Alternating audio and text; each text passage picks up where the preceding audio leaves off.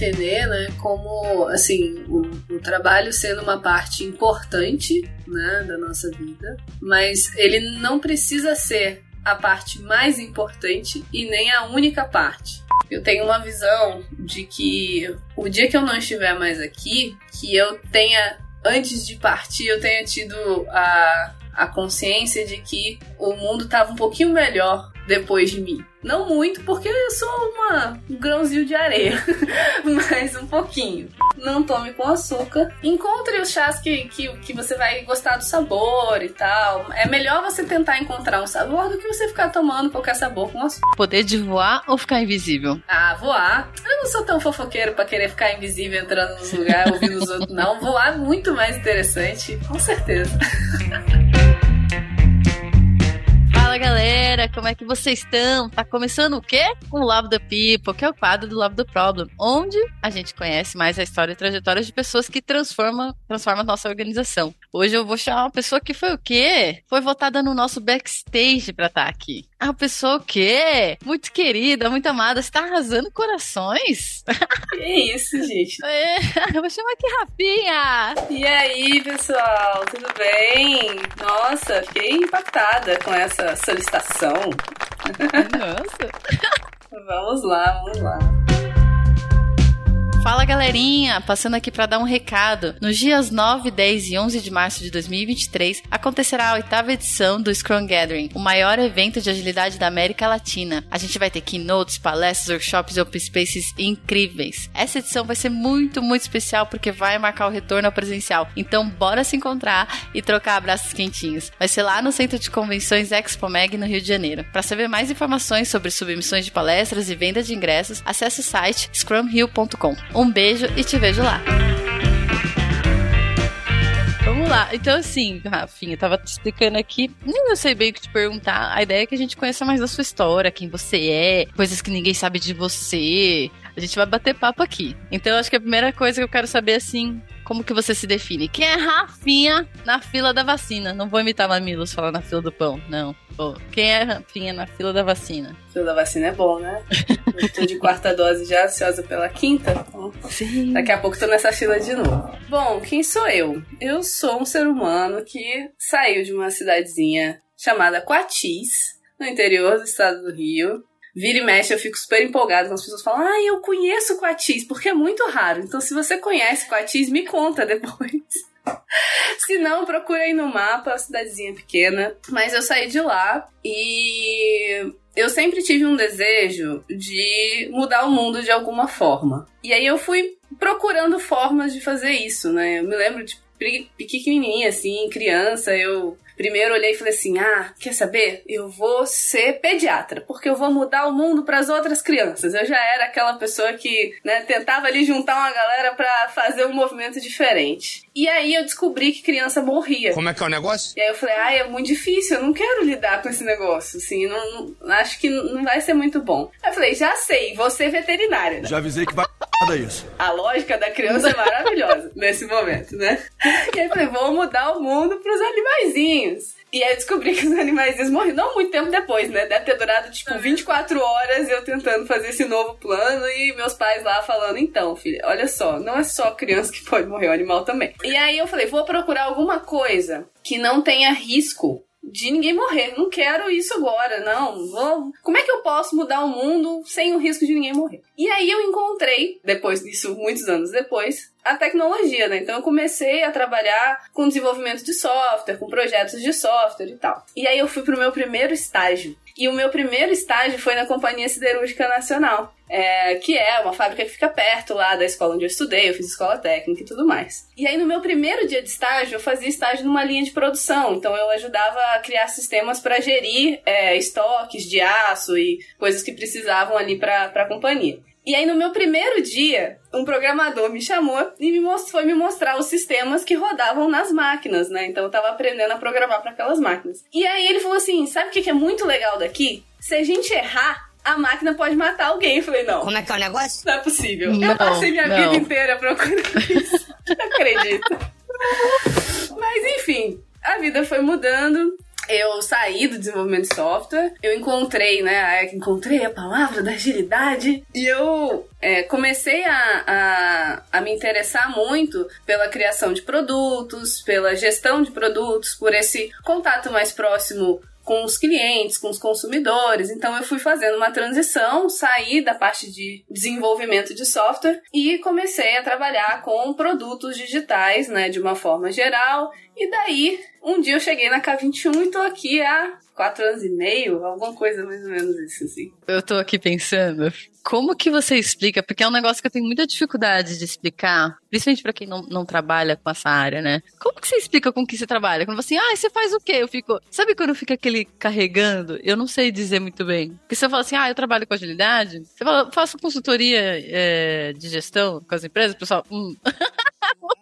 Você explica o que, que você faz? Bom, vou ser bem sincera que depende do quanto interessada eu tô na conversa. Então, assim, vamos supor, né? Sei lá, peguei um ônibus, alguém sentou do meu lado no ônibus e falou: E aí, o que, que você faz? Eu não quero conversar muito, eu vou falar trabalho com consultoria. E vou parar ali. Se a pessoa fala consultoria de quê? Eu respondo gestão. Porque aí você vai ficando monossilábico e o negócio vai parando, né? Mas se eu tô interessada em desenvolver uma conversa, geralmente é, eu conto, né? Eu falo, olha, eu trabalho com consultoria, eu vou na, nas empresas para poder ajudar as pessoas a trabalharem melhor e gerar mais resultado.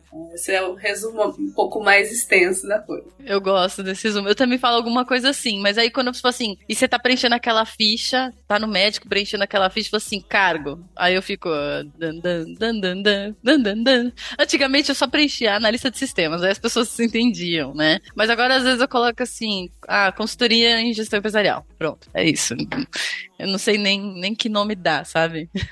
Você coloca o que hoje? Outro dia eu tive que, que preencher isso por causa do seguro do meu carro, eu tava renovando, né? Aí me perguntaram. Aí eu peguei e mandei assim. Como eu não sabia, era outra pessoa que tava preenchendo o formulário, eu não sabia quais eram as opções, eu coloquei analista de sistemas ou informática, né? Eu não sei o que, que ia aparecer no formulário pra pessoa. Aí voltou como desenvolvedora de software. Eu, Opa, peraí, isso aí faz muito tempo já. Faz tempo, né? Quando você começou a desenvolver, que linguagem que era? Nossa, bicho. Olha, eu cheguei a pegar C, C++, C Sharp. Aí era a época que Java era a revolução, assim, sim, né? Sim, sim. Então, aí desenvolvi um pouco em Java. E depois, meu, eu, eu tive esse primeiro contato, né, com o mercado de trabalho quando ainda tava no colégio, porque eu fazia escola técnica. E depois que eu saí da escola técnica, que eu fui pra, pra faculdade, na faculdade meu primeiro estágio foi na Microsoft. E aí lá na Microsoft eu automatizava testes. Então trabalhei um pouco com com PowerShell, eu usava PowerShell no Windows, nem, nem sei, gente, nem sei abrir mais, tá? Então assim, não, não, ah, como é que abre? Eu não sei nem o que não é. Não sei. Tem muito tempo mesmo.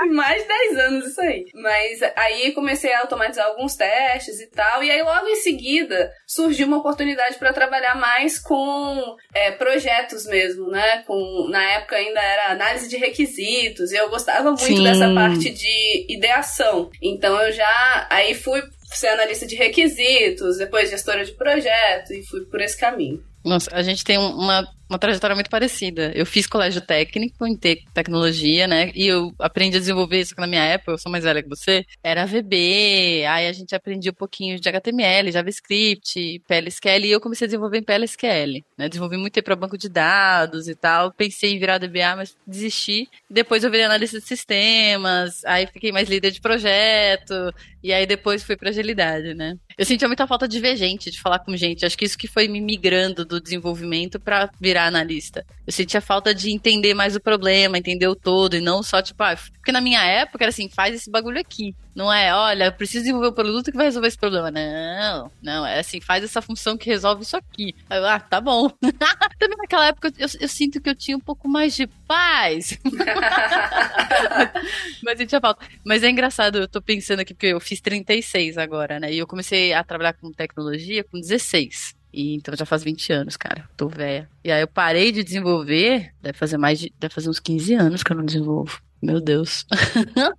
E é engraçado, Nunca mais abri um né? Eu não sentia. Eu não, não tinha essa questão do. Do sentir falta de gente, né? Porque além de introvertida, eu sou bem tímida. Então é difícil que eu sinta muita falta de gente. eu sinto mais falta de, de um momento mais introspectivo e tal. Então eu até. Essa parte é, de um certo isolamento que acontecia naquela época, eu também comecei a, a trabalhar com 17 anos, eu, eu não sentia tanta falta. Então eu interagia com menos pessoas no início e tal. Mas o que, eu, que, o que mudou pra mim era o seguinte, nessa, nessa pegada né, do desenvolvimento que era toma aqui, desenvolve essa parte e tudo mais, eu não vi o impacto do meu trabalho e isso me deixava muito agoniada, porque muitas vezes eu entregava uma coisa, mas e aí? E o projeto foi entregue? Ah, não, ainda não. E, e aí eu, eu começava a ficar agoniada com isso. E depois eu também fui percebendo que muitas vezes o que era feito não era o que deixava as pessoas satisfeitas. Uhum. E, e nesse questionamento, né, eu, eu fui migrando. Eu até brinco às vezes que era um pouco de um jogo de eu tentar descobrir, na época, né, tentar descobrir onde estava a Cuba, porque eu, eu desenvolvia. E aí não saía bem. Falei assim, bom, então não é no desenvolvimento que tá o problema. Aí eu fui ser analista de requisitos. Aí quando eu era analista de requisitos, eu brigava com os programadores. Falei assim, mas vocês não estão desenvolvendo o que eu tô especificando. Aí depois eu falei assim, não, mas não tá aparecendo isso. Aí fui pra uma parte mais de gestão de projetos, numa época em que ainda tinha uma visão de cliente, me pede o que você quer que a gente executa. Então, pô, não tá funcionando o cliente dizer o que ele quer e a gente executar, né? E aí eu fui, não, eu, eu preciso transcender o pedido pra poder entender a necessidade, né? E foi aí que as coisas começaram a mudar. Ai, que legal. Era muito frustrante, né? Eu lembro que também trabalhei em projetos de dois, três anos e nada ia pra produção, cara. e quando ia era um pedaço muito pequeno pra ser testado num lugar pequenininho, eu chegava lá, não era nada daquilo, ou, tipo aquilo não funcionava, não estava completo o suficiente pra ter uma boa experiência. E até hoje a gente vê essa história se, se repetir, né? Em diversas empresas que a gente hoje faz consultoria, essa história continua se repetindo. Ah, vou trocar de um legado para um sistema novo, uma nova tecnologia. Esse novo que eu entrego não tem o que o meu legado tinha, não tem uma boa experiência, não resolve o problema. E é essa loucura. Aí a gente vai lá e tenta levar a palavra da agilidade. Nem sempre é fácil, né, amiga? Ah, não, nunca é fácil, né? Mudança é muito desconfortável para todo mundo, né? Mudar sempre gera desconforto, então são, são sempre desafios, né? É, mas o legal, assim, que eu gosto, e, e eu trabalhei com consultoria antes de chegar na K21 também, né? Então, depois que eu fui para essa parte mais de projetos e tudo mais, eu trabalhei uns quatro anos com consultoria, aí depois eu trabalhei mais dois anos como Product Owner, e aí depois eu vim pra K21. E eu lembro que o que, o que era muito legal é que você conhece os universos de várias empresas, né? Então, assim, eu já tinha vindo de um lugar onde eu conhecia cenários muito diferentes logo no comecinho da carreira, né? Trabalhei numa companhia que, que produzia aço e depois trabalhei na Microsoft, né? Já eram coisas muito diferentes cenários muito diferentes, assim. Eu saí de um, por exemplo, eu, eu já tive que programar sem ter acesso à internet. Então, assim, eu ia para casa, aí em casa eu tinha acesso à internet, eu pegava, baixava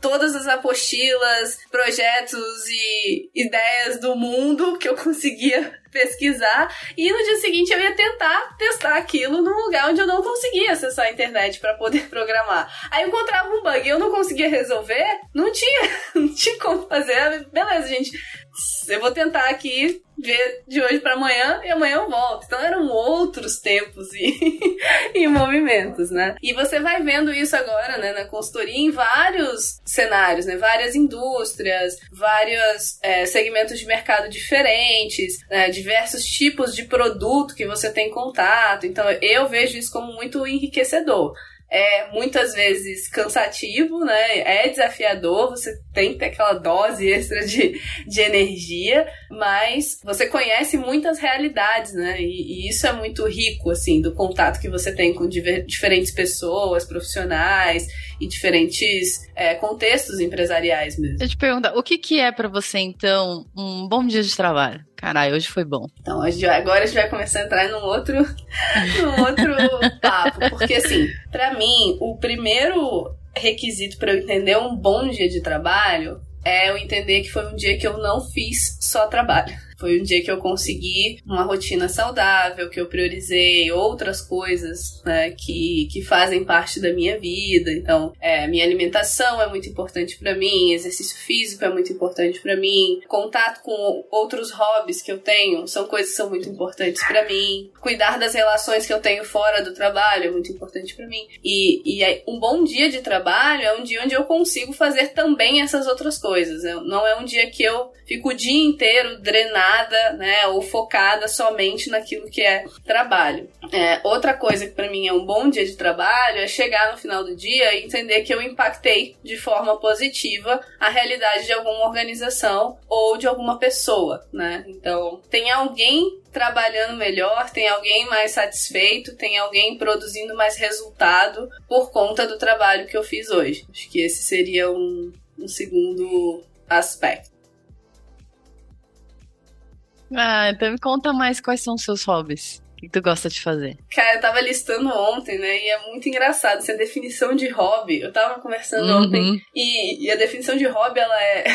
ela é engraçada, assim. Mas eu, assim, tem muitas coisas, muitos assuntos que me interessam. Alguns eu despendo mais energia e talvez seja um hobby mais específico, outros são coisas que eu me interesso, mas que não necessariamente eu me aprofundo, né? É, mas eu gosto muito de chá, né? É algo que eu estudo, é algo que eu invisto tempo pra entender. Eu, eu gosto de fazer chá para as pessoas, né? E, e, e, monitorar ali na a temperatura da água, quanto tempo fica na água, qual que é o melhor utensílio para fazer isso e tal. Então, chá é uma coisa que é muito sensorial, né? Você consegue usar para tratar coisas da sua saúde, mas você consegue também ter só um momento ali é, de relaxamento, de reflexão, enfim. Então eu gosto muito disso. Eu fiz teatro durante bastante tempo, estou numa pausa agora, mas eu gosto muito, né, de, de teatro também, mas gosto muito de ler, estudo música, aí eu já nem vou dizer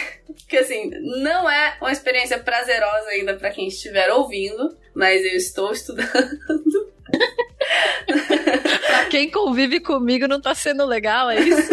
é, ainda não é uma experiência, assim, né? Maravilhosa. Mas. Não, bem. Mas eu estudo um pouquinho de música. Ah, e eu gosto de planta. Eu sou. Ah, isso é louca, a tia da planta. Sou muito, Meu assim. Deus, tem muita eu planta. de dicas. É. Assim, né, faz parte, e aí de novo, né? Vou voltar na questão da morte. Faz parte planta morrer. Isso eu já aceitei.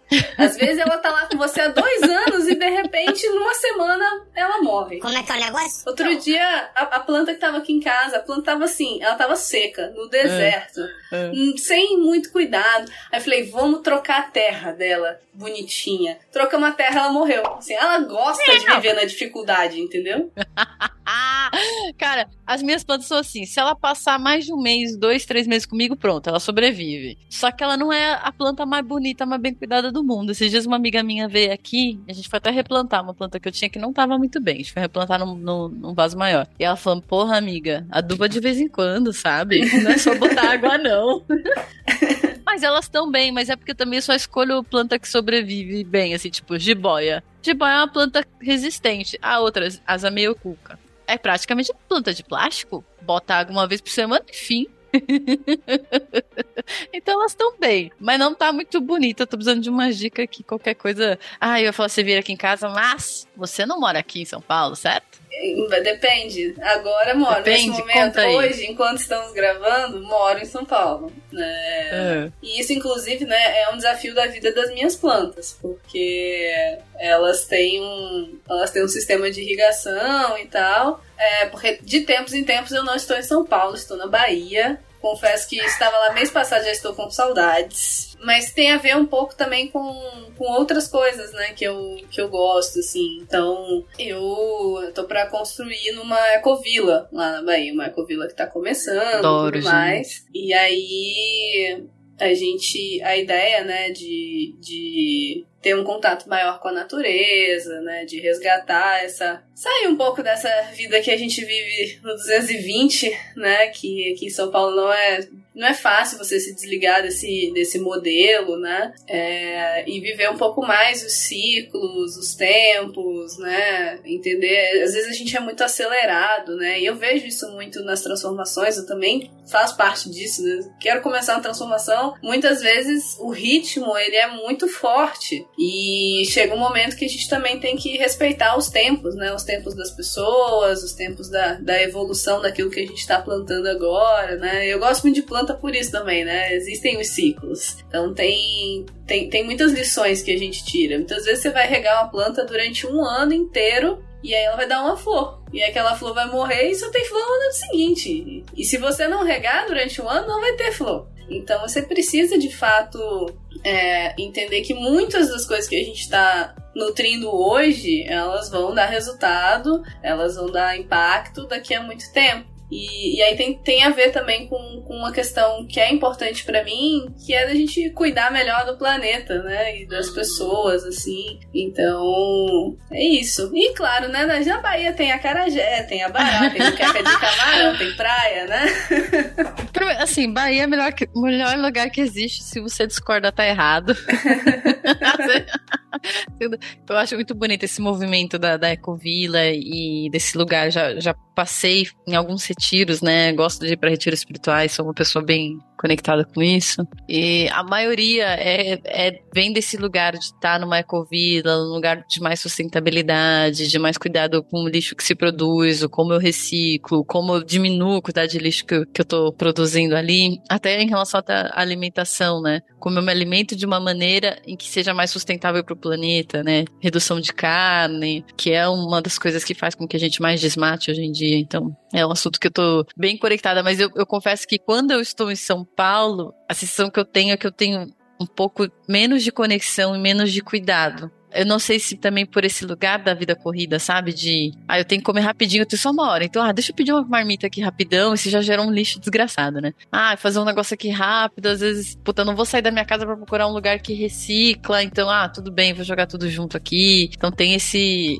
esse lugar de dedicação né, todo cuidado requer uma dedicação, um tempo, né? Assim como as plantas, um planeta. Mas nem sempre a gente tá com tempo ou bem porque eu acho que quando a gente precisa cuidar do outro, a gente precisa estar bem com a gente, sabe? Fica muito difícil olhar pro outro e falar, assim, ah, eu vou cuidar agora do planeta, eu vou cuidar disso daqui, quando eu não tô bem comigo mesmo. A não ser que isso já tenha virado um hábito. Muita gente que vive aqui em São Paulo já, já deve ter se deparado com, com uma questão que é quando você vai em algum lugar, conhece alguém, a maior parte dos assuntos e das coisas que se fala e do que se faz gira em torno do trabalho, né? Então, sobra pouco espaço para o que tem depois do trabalho. E as pessoas vão te conhecer, elas vão te perguntar o que, que você faz, onde você trabalha, é, o que, que você estuda, muitas vezes mais relacionados ao trabalho. Eu já, por exemplo, é, já me peguei em conversas que as pessoas, ah, o que, que você gosta, o que, que você estuda? Eu falo, ah, eu estudo chá. Aí a pessoa já, tipo, pega o celular.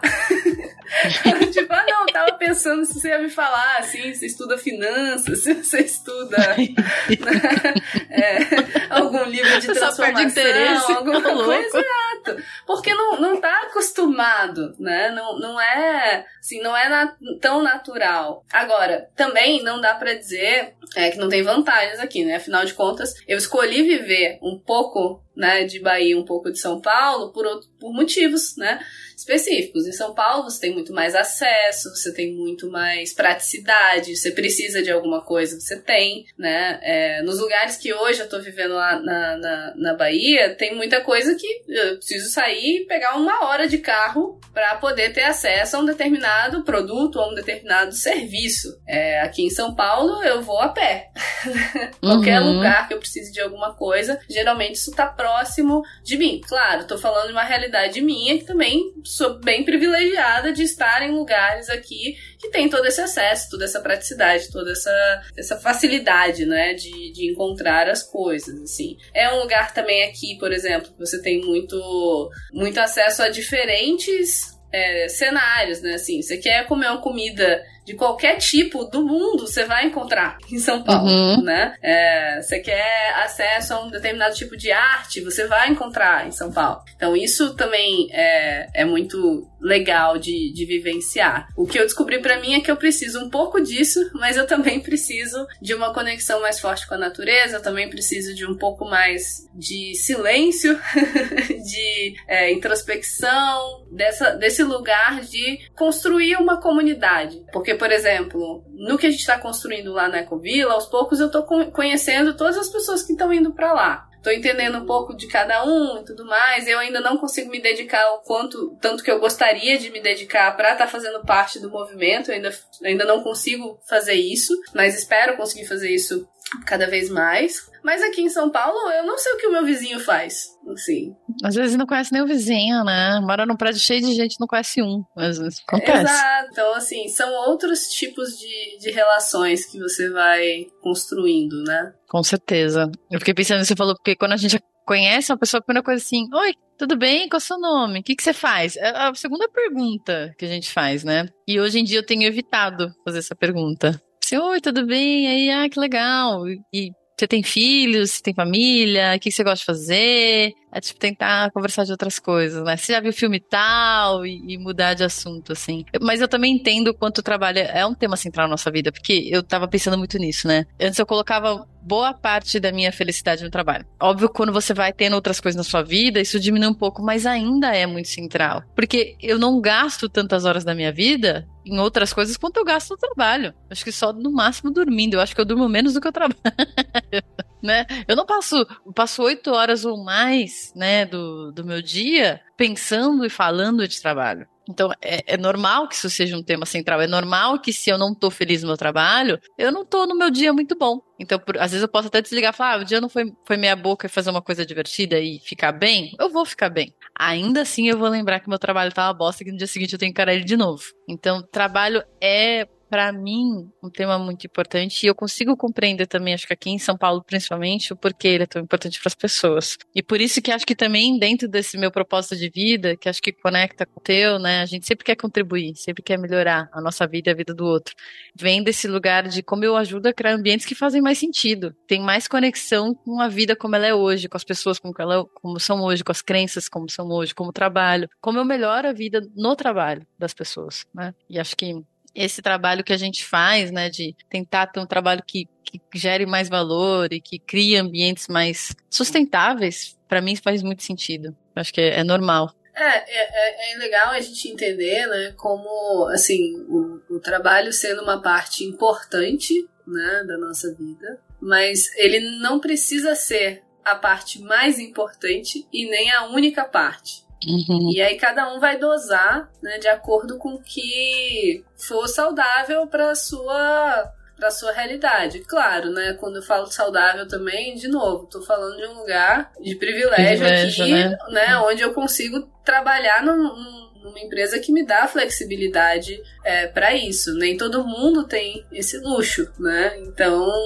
é importante a gente entender como é que cada vez mais a gente dá acesso às pessoas a esse tipo de é, benefício. Porque é um benefício você conseguir questionar sua relação com o trabalho. Nem todo mundo consegue esse benefício, né? uhum. né? Como é que eu consigo cada vez mais prover acesso para que as pessoas possam questionar e possam ter acesso a fazer escolhas, né? Porque às vezes eu não tenho uma escolha. Não posso escolher sair de onde eu tô agora, simplesmente. Não posso escolher mudar minha forma de trabalho. Né? Como é que cada vez mais eu, eu trago essa escolha para as pessoas para gerar esses ambientes de trabalho melhores.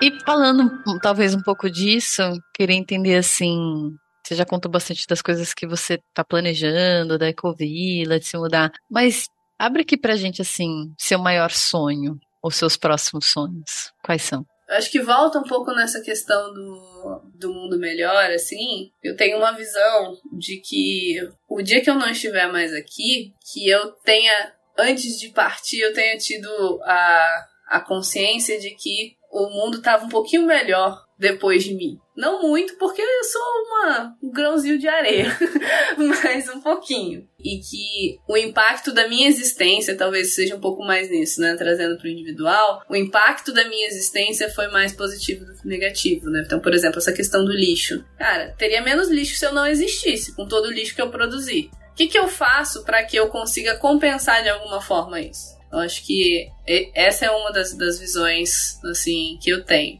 E eu tenho um interesse muito grande e acho que um, uma proximidade assim de entender um pouco mais e, e, e, viver um pouco mais uma questão de cura pela natureza, né? Seja através do chá, seja através do contato, seja através da educação, porque se a gente não investir agora na educação né, das pessoas, das próximas gerações, do que a gente precisa realmente mudar para que o nosso planeta seja mantido e, e, e, e siga mais saudável do que ele é hoje, é, nada vai acontecer, né? E aí a gente. Acho que esse é um, um ponto. Mas eu, eu, acho que hoje, atualmente, eu tô num momento de muita descoberta ainda, assim. Então eu não tenho uma, uma grande visão, um grande sonho de é lá que eu vou chegar, né? Acho que eu tô mais no caminho de descobrir aonde eu não quero chegar primeiro. É, o que não é tão importante para mim mais, é, para depois descobrir aonde, aonde estarei. Provavelmente estarei numa casinha de barro no meio da mata na Bahia. Caso desapareça, vocês me encontram lá. Ai, que gostoso! E quando você falou, eu fiquei com isso na cabeça de perguntar, mas achei um pouco polêmico. Mas agora você voltou nesse assunto do chá, né? E da cura. Eu, eu acredito muito nisso, nesse lugar da, da medicina da natureza. E queria te perguntar, um, primeiro, quais chás você recomenda? Pra quê? e a segunda coisa, você tomou ayahuasca? Nunca tomei. É, vou responder na ordem inversa. Eu nunca tomei, porque eu, sou, eu, não, eu não tenho um vínculo religioso, né, com nenhuma religião. E como a ayahuasca tem uma questão de espiritualidade, de religião, eu respeito muito isso, né? E eu, eu não tomaria o chá só por tomar o chá. Eu acho que teria que ter um chamado meu, né, de um interesse meu de conhecer a espiritualidade que vem por trás daquilo. E hoje isso para mim não é uma, uma prioridade. Então, por isso, né, eu nunca me, me levei a esse caminho. Quais chás eu recomendo? Eu acho que sim, é muito difícil recomendar chás específicos sem conhecer as pessoas diretamente. Acho que chá é uma coisa bem particular. Porque tem a questão do sabor, né? Eu posso dar recomendações gerais. A primeira recomendação que eu daria é não tome chá com açúcar. Porque você está tomando mais açúcar do que seu corpo precisa, você não vai estar tá saboreando o gosto de um chá, né? Que é Droga. chata. É. E Droga. se você já toma com açúcar, tenta tomar com menos, vai reduzindo. É, vai, vai aos poucos retirando. Eu, quando eu parei, por exemplo, de tomar café com açúcar, eu tentava reduzir, tentava reduzir e tal, não conseguia. E aí eu um dia eu falei assim, vai ser, eu vou tomar uma semana. Se eu sobreviver a essa semana tomando café sem açúcar, eu acho que eu consigo. E eu fiz exatamente isso. Foi uma semana horrível, não posso falar. Assim, eu foi horrível, era muito ruim. Eu tomava café como se fosse shot, porque para mim o gosto era péssimo. E aí eu como passei se essa fosse uma shot. semana, mas, sete dias, exatamente. É tequila? Não, é café, porque tá sem açúcar. E aí, passou uma semana, tudo mudou. Depois dessa semana, eu já não precisava mais. E eu tive que fazer isso porque, assim, eu, eu sempre detestei o gosto de adoçante. Então, eu nunca consegui substituir nada por adoçante. Ou eu tomava com açúcar ou eu tomava sem. E aí, eu tirei o açúcar do café, né? Depois dessa semana. A semana seguinte, tudo era maravilhoso. Aí, depois de um mês mais ou menos, o que aconteceu foi o inverso. Quando alguém me dava um café adoçado, eu achava horroroso, eu não conseguia tomar mais. Então você consegue, gente. Tenta aí uma semana tomando chá sem açúcar e aí depois você vai acostumando. Claro, não faça isso com chá de boldo. Ah, vou tomar um chá Ai, de chá boldo. de boldo não. Chá de boldo não. Chá de boldo Ai, que é é bom pra isso, que é bom pra aquilo. Não interessa. Não, ele é, ele é, ele é, ele é. Mas, assim, não é pra principiantes. Não é um gosto pra principiantes. Mas, assim, acho que os chás, eles precisam de um certo cuidado, né? Então, por exemplo, se você tomar chá demais, você pode ter problema no fígado, né? Assim como se você tomar demais qualquer coisa, você vai ter algum problema de saúde. Então, é bom ter esse cuidado também, porque é muito comum que as pessoas associem o chá a uma rotina saudável e de fato sim, é, pode ser muito bem associado a isso, mas tomem, né, de forma indiscriminada e aí você vai ter problemas de saúde. Mas voltando ao, aos dicas gerais. Então, primeira dica não tome com açúcar. Encontre os chás que, que, que você vai gostar do sabor e tal. É melhor você tentar encontrar um sabor do que você ficar tomando qualquer sabor com açúcar. Um chá que, para mim, assim, é um dos meus favoritos na vida e ele costuma ser mais democrático para as pessoas é o chá de roibos. Nunca ouvi falar. Ele é um arbusto, a origem acho que é africano, se não me engano. E ele é um chá que é bem pequenininho, assim, você vai ver que é, são como se fossem lasquinhas de, de algum matinho. E ele é bem avermelhado, o meio acobreado, assim, a cor mesmo do próprio chá. E ele tem propriedades antioxidantes, isotônicas, e ele não tem teína, que é a cafeína do chá. Então você pode tomar ele à noite, que você não vai né, ficar ali ansioso acordado. Você pode tomar ele perto das refeições, que não vai, não vai te prejudicar, por exemplo, né, na absorção é, de nutrientes e coisas assim. Então ele é um chá bem democrático. Tem chás de roibos que crianças podem tomar, gestantes podem tomar. Então ele, ele tem uma, uma gama aí de, de benefícios. E ele me ajuda muito, por exemplo, como agora, né? Pra quem conhece minha voz de outros episódios pode estar percebendo que eu tô um pouquinho fanha e um pouquinho tossindo, né? Estou me recuperando aí de, de, um resfriado e ele ajuda muito, né? Porque ele ajuda na hidratação, ele também ajuda é, em questões de alergia e tudo mais. Então, é um chá que tem sido meu favorito. Você pode misturar com várias coisas, com fruta, com canela, com outras coisas que você goste, assim, dentro do chá. Então, o chá de roibos, se eu tivesse que fazer aqui uma, uma petição, sei lá, uma, né? O movimento é para que as pessoas conheçam mais o chá de roibos, que é um chá muito, muito, muito gostoso. Ele é bom, inclusive, de sabor. Tem um sabor um pouquinho. Aí é difícil, né? Porque aí agora as pessoas você fala assim, ah, ele tem um sabor meio de terra, mas não é terra, não é você tá comendo a terra. Tem gente que acha que açaí tem gosto de terra. Então, assim, né? É, mas é um sabor suave, é um cheirinho gostoso, você pode misturar com várias coisas, então é, é algo que eu recomendo bastante. E outro que é, tipo, favorito da minha infância, eu acho, e até hoje, né? Quando eu vou na casa da minha mãe, é o que eu quero tomar, por exemplo é capim-limão ou capim-santo, né? Tem uhum. as duas uhum. nomenclaturas aí. É, que também é um chá que não vai ter teína e é muito gostosinho, é bom de, de tomar, então também recomendo que as pessoas provem. Depois dessa conversa eu vou querer começar a tomar mais chá. Eu não sou uma pessoa do chá, sou uma pessoa do café. Então, mas eu tomo café só uma vez por dia, porque eu tenho preguiça de fazer, né? não. Muito bom. Quando estava na empresa e o café estava pronto, eu tomava café pelo menos umas duas vezes por dia. Café é coado, eu não sou muito do expresso, né? Agora aqui em casa eu só faço de manhã. O café coado, no café da manhã sempre tem. Muito raro fazer chá, né? Mas acho que essa conversa me deu até vontade. Eu gosto do de cidreira, gosto do de camomila. E também, esse último que tu falou, qual é o nome mesmo? Capim Santo ou Capim Limão? Capim. Ah, acho que é Capim Santo. Não, Capim Limão. Ou é a mesma coisa? Tô, tô confusa. Eu acho que é a mesma coisa. As pessoas falam os dois nomes, toda vez que me deram pra provar, o gosto era o mesmo. Tinha o mesmo gosto. É ah, então, esse também eu acho muito gostoso. Ai, também gosto de chamate. Quando eu era criança, meu pai fazia muito chamate. Eu morei no Rio, né? Então, chamate, quando eu morava é... no Rio, era direto. Ó mate, ó mate. então, me lembra muito a infância, chamate. Mas eu tomo, a maioria, tomo Acho que a maioria é com açúcar, tudo com açúcar hoje em dia. Mas eu vou diminuir também, Aí, amiga, ó, agora você... você já tem um... Olha, não, não pode. Tá me dando muitas dicas boas aqui.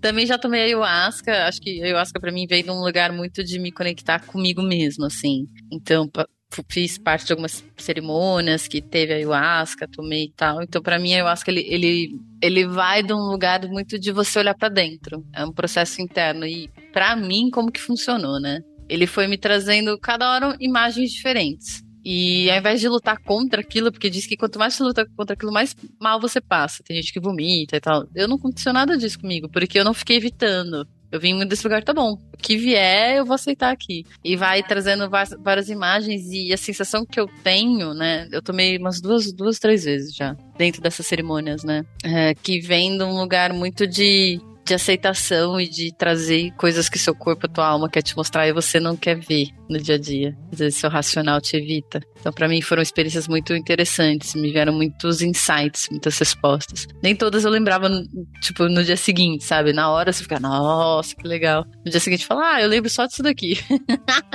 mas acho que é, vem de uma, uma experiência interessante também. Legal. Tem um, tem um chá que eu, eu conheci quando eu fiz um curso de ginecologia natural. E se chama Artemisia que é algumas pessoas conhecem como camomila brava, é, que também é um, é um chá que não tem é, teína, mas que existe a ideia, né, de que esse chá te ajuda a sonhar mais e que nos sonhos você vai ter né, conexões maiores com seu inconsciente e entender melhor também ter essa busca de autoconhecimento. Aí esse chá eu, eu já tomei e para mim eu consegui fazer associação, não é científica, tá, gente? Mas eu também fiz associação. Então, das vezes que eu tomei, eu me lembro de ter, eu me lembrei mais dos meus sonhos, eu tive mais sonhos e tudo mais. E foi um caminho legal também, assim, um pouquinho mais suave, né, para quem tem, por exemplo, algum receio de, de, de tomar ayahuasca ou algo assim, né, a Artemisia é uma, uma erva legal, assim. Ah, que legal. Eu não sei se é essa que eu escutei, que tem uma questão de conexão muito forte com o feminino, né? De inspirar esse lugar feminino da criação. Talvez por isso tenha essa conexão com os sonhos também.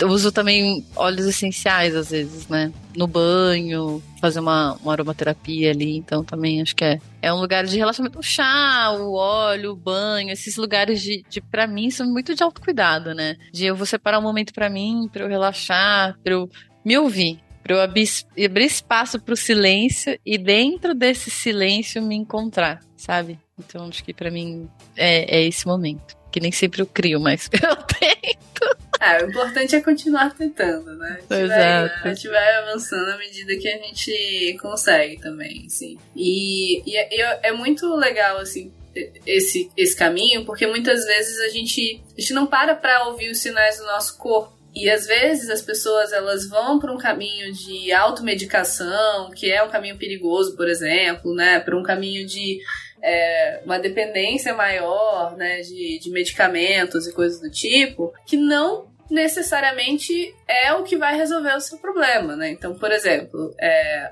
eu, eu tô, né, encarando esse resfriado. E ontem, ontem à tarde eu fiquei um pouquinho pior. E aí eu qual seria o, o, impulso, né, de quem tá ali, 220, ligadão, nossa, vou tomar um remédio, vou tomar alguma coisa aqui pra. Eu tava com bastante congestão nasal, né? Ah, vou tomar um remédio aqui pra, pra congestão nasal. E aí vou seguir, vou tomar um antigripal, qualquer coisa assim, né? Que são medicamentos que tem milhões e não tem controle nenhum sobre a venda e coisas do tipo, né? Aí eu falei, vou deitar, vou beber água, deitar e dormir. E isso foi suficiente né? Já melhorei muito a partir daí. Claro, gente, que é bom sempre dar um, um disclaimer aqui de que é, se você tá se sentindo mal, você deve sim procurar um médico. É, se você tá passando por uma dificuldade de saúde, você deve ter acompanhamento médico para isso, né? A medicina tá se desenvolvendo há muito tempo, né? E ela é, é nossa, nossa, nosso grande auxílio para superar diversas doenças e tudo mais. Mas nem toda doença, né, nem todo sintoma que a gente está sentindo, ele vai ser uma questão só de procurar diretamente um médico se a gente não mudar nossos hábitos, né? E, e os médicos vão falar isso para as pessoas também, né? Eu já ouvi muito de médicos, ok, é, a gente pode até tratar esse sintoma aqui, mas se você não passar a fazer exercício, não vai melhorar. Se você não dormir melhor, não vai melhorar. Então, é, é a gente buscar realmente o equilíbrio entre o que de fato a medicina consegue trazer trazer pra gente e nos auxiliar e tratar e melhorar nossa qualidade de vida, que é algo completamente importante e essencial pra gente, mas também a gente entender que se eu ficar só tratando sintomas ou só tratando, né, de uma forma com a, a medicina, digamos, tradicional, eu não vou e não mudar meus hábitos, eu não vou resolver, né? E, e os médicos estão aí para dizer isso pra gente também. É, às vezes a gente procura, ah, vou no médico para procurar o que, que vai resolver o meu problema de sono. E muitas vezes, claro, tem muita gente que precisa sim de um medicamento, de, de um tratamento para começar isso, mas se eu continuar me expondo ao mesmo nível de estresse, se eu continuar com a mesma alimentação, se eu continuar com, com uma rotina sedentária, eu vou continuar tendo o mesmo problema. O médico vai fazer o melhor que ele pode ali para poder tratar, né? Mas a nossa relação com a nossa rotina e com o nosso dia a dia, ela também vai ter esse, esse potencial é, transformador aí, né? E aí, voltando para a transformação, né? A gente fazer a transformação não só fora da gente, mas a transformação interna que a gente precisa.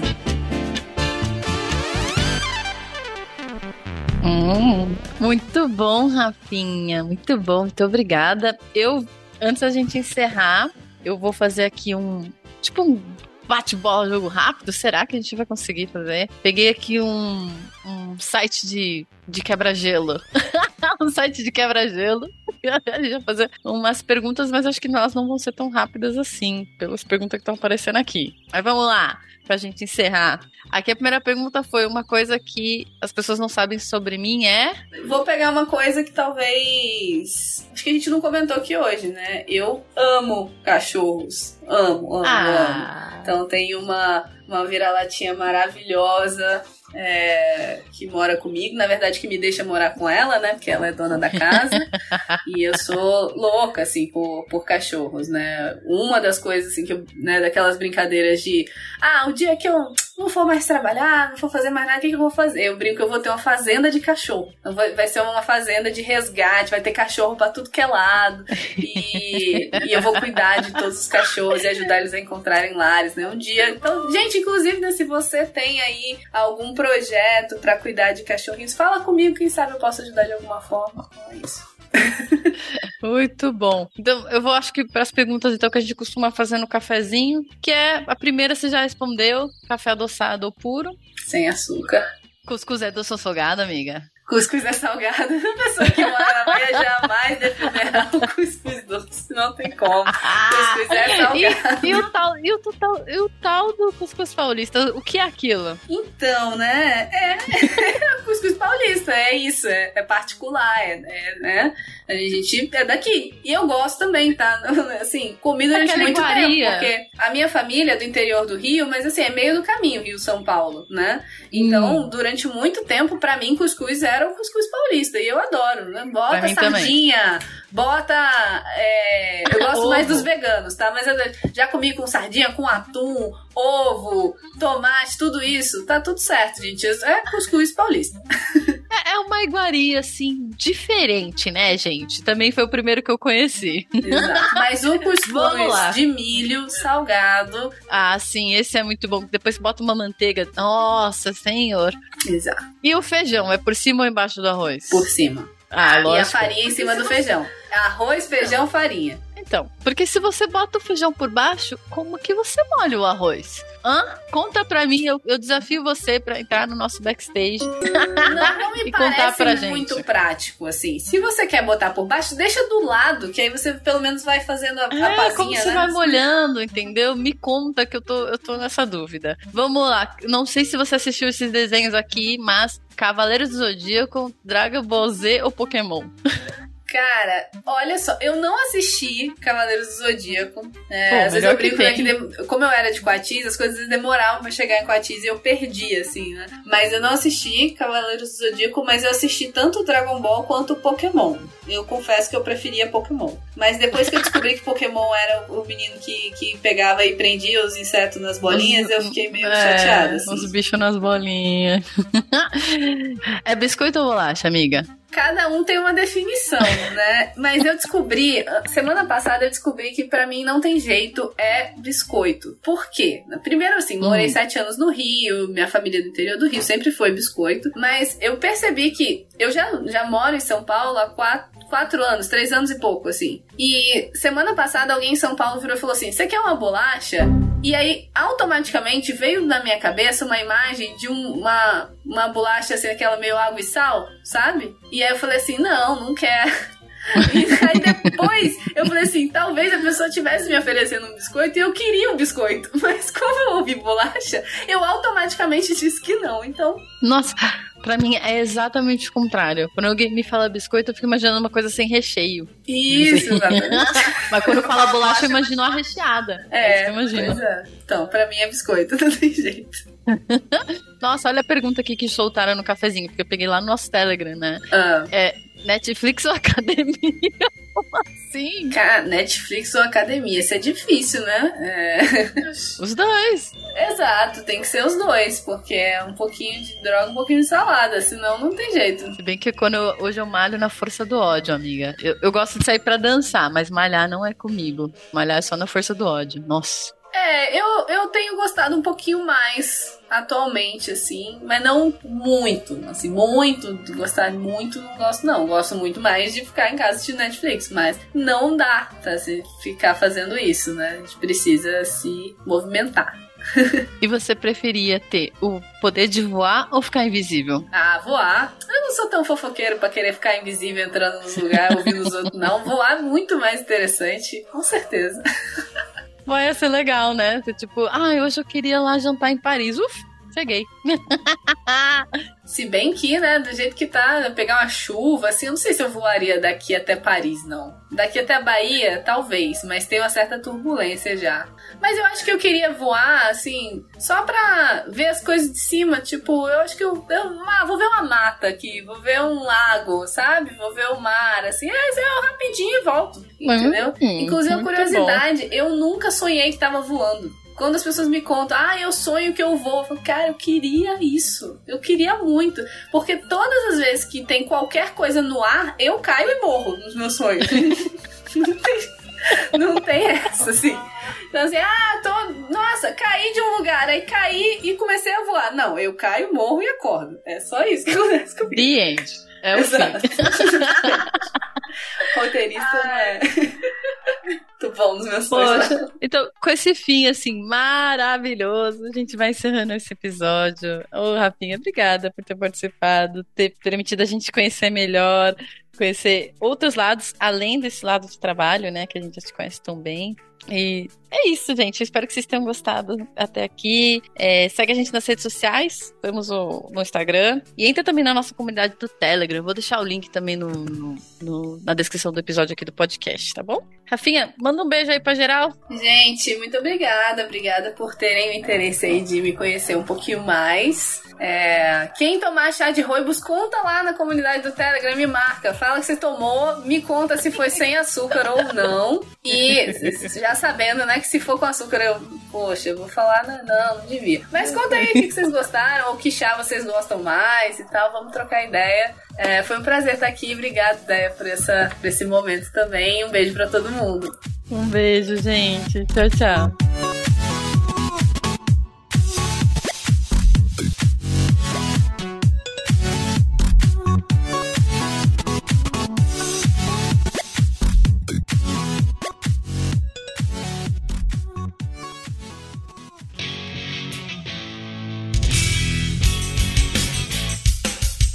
Este foi mais um episódio do Love the Problem, o podcast oficial da K21. Se você curtiu, compartilhe, inscreva-se no seu agregador de podcasts favoritos e espalhe conhecimento por aí. Procure por Love the Problem nas redes sociais e deixe seu comentário ou sugestões. Até o próximo!